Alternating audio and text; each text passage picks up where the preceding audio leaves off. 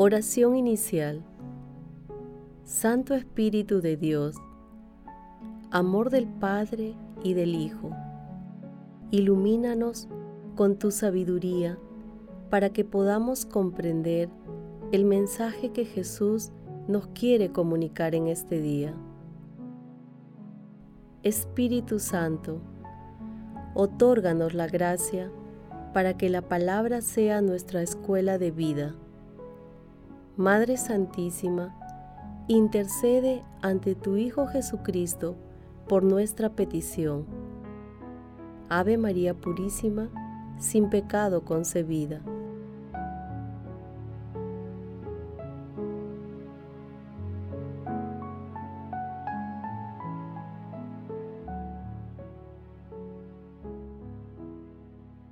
Lectura del Santo Evangelio según San Mateo, capítulo 7, versículos 21 y del 24 al 27. En aquel tiempo dijo Jesús a sus discípulos, No todo el que me dice, Señor, Señor, entrará en el reino de los cielos, sino el que cumple la voluntad de mi Padre que está en el cielo. El que escucha estas palabras mías y la pone en práctica, se parece a aquel hombre prudente que edificó su casa sobre roca. Cayó la lluvia, se salieron los ríos, soplaron los vientos y arremetieron contra aquella casa, pero no se derrumbó, porque estaba cimentada sobre roca. Al contrario, el que escucha estas palabras mías y no las pone en práctica, se parece a aquel hombre necio que edificó su casa sobre arena. Cayó la lluvia, se salieron los ríos, soplaron los vientos y arremetieron contra la casa. Esta se derrumbó y fue grande su ruina. Palabra del Señor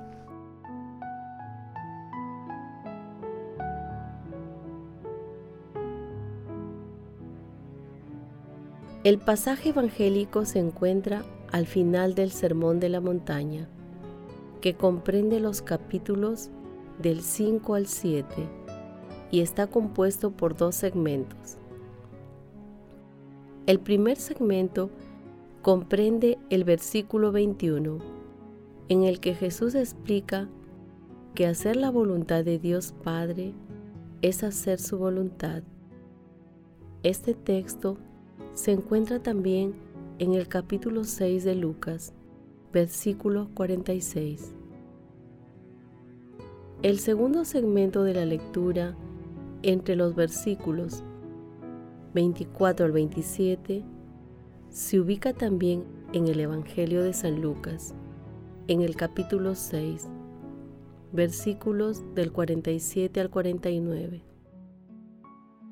En este segmento Jesús señala que quienes creen firmemente en Él y cumplen sus enseñanzas, aunque enfrenten tempestades y continuas tentaciones, se mantendrán fieles al Señor.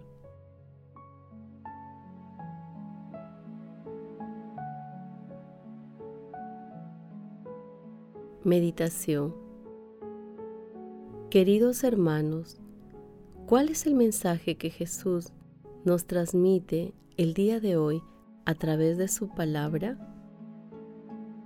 En este adviento, el día de hoy, nuestro Señor Jesucristo señala claramente que no basta una adhesión externa, sino la comunión total con todas sus enseñanzas que nos piden hacer la voluntad de Dios Padre. Con la parábola de las dos casas, una construida sobre roca y otra sobre arena, nuestro Señor Jesucristo describe a dos tipos de constructores, uno sensato y otro necio. Externamente, las dos casas pueden verse iguales. Sin embargo, en una de las casas se vive con plena garantía ya que está preparada para resistir las más fuertes tempestades.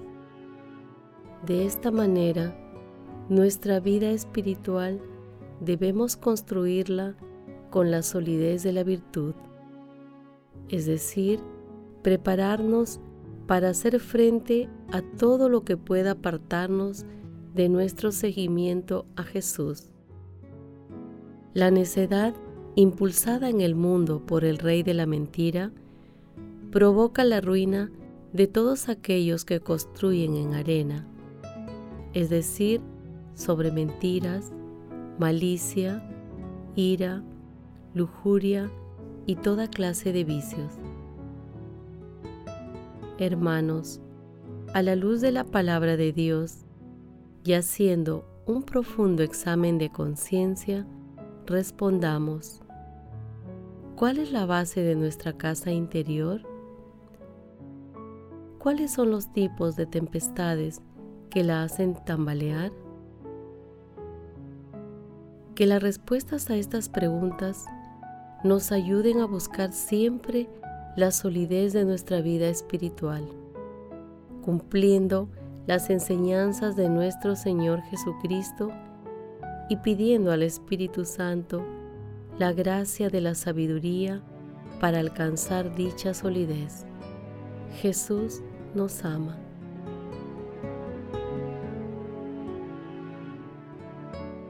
Oración Amado Jesús, tú eres nuestra roca.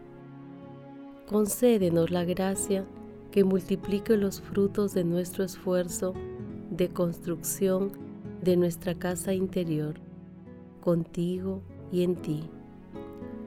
Espíritu Santo, estamos dispuestos a seguir a nuestro Señor Jesucristo y cumplir la voluntad de Dios Padre. Fortalece nuestros dones para llevarla a la práctica en todos los aspectos de nuestras vidas. Amado Jesús, ten piedad de los difuntos y ábreles la puerta de tu mansión eterna. María, Madre Santísima, Madre del Adviento, intercede ante la Santísima Trinidad por nuestras peticiones. Amén.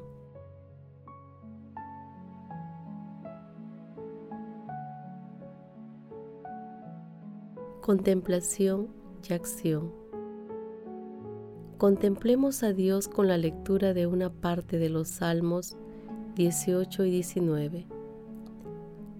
El Señor es mi roca y mi salvación, mi libertador y mi Dios, la roca en que me amparo, mi escudo y mi fuerza salvadora, mi ciudadela y mi refugio invoco al Señor digno de alabanza y me libera de mis enemigos.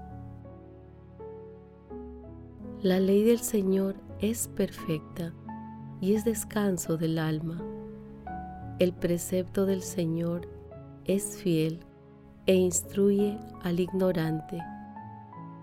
Los mandatos del Señor son rectos y alegran el corazón la norma del Señor es límpida y da luz a los ojos.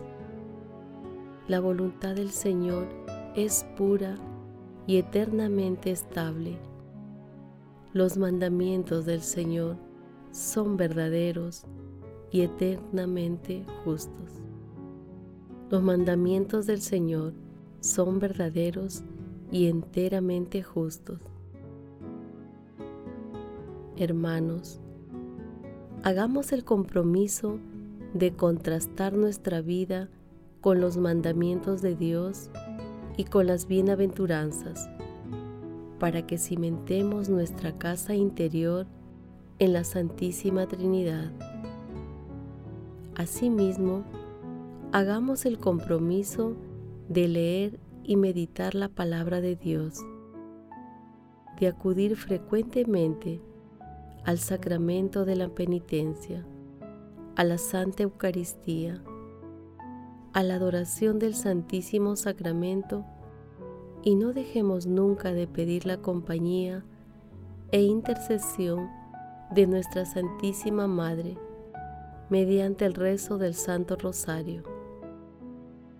Glorifiquemos a Dios con nuestras vidas, poniendo en práctica la palabra de Dios.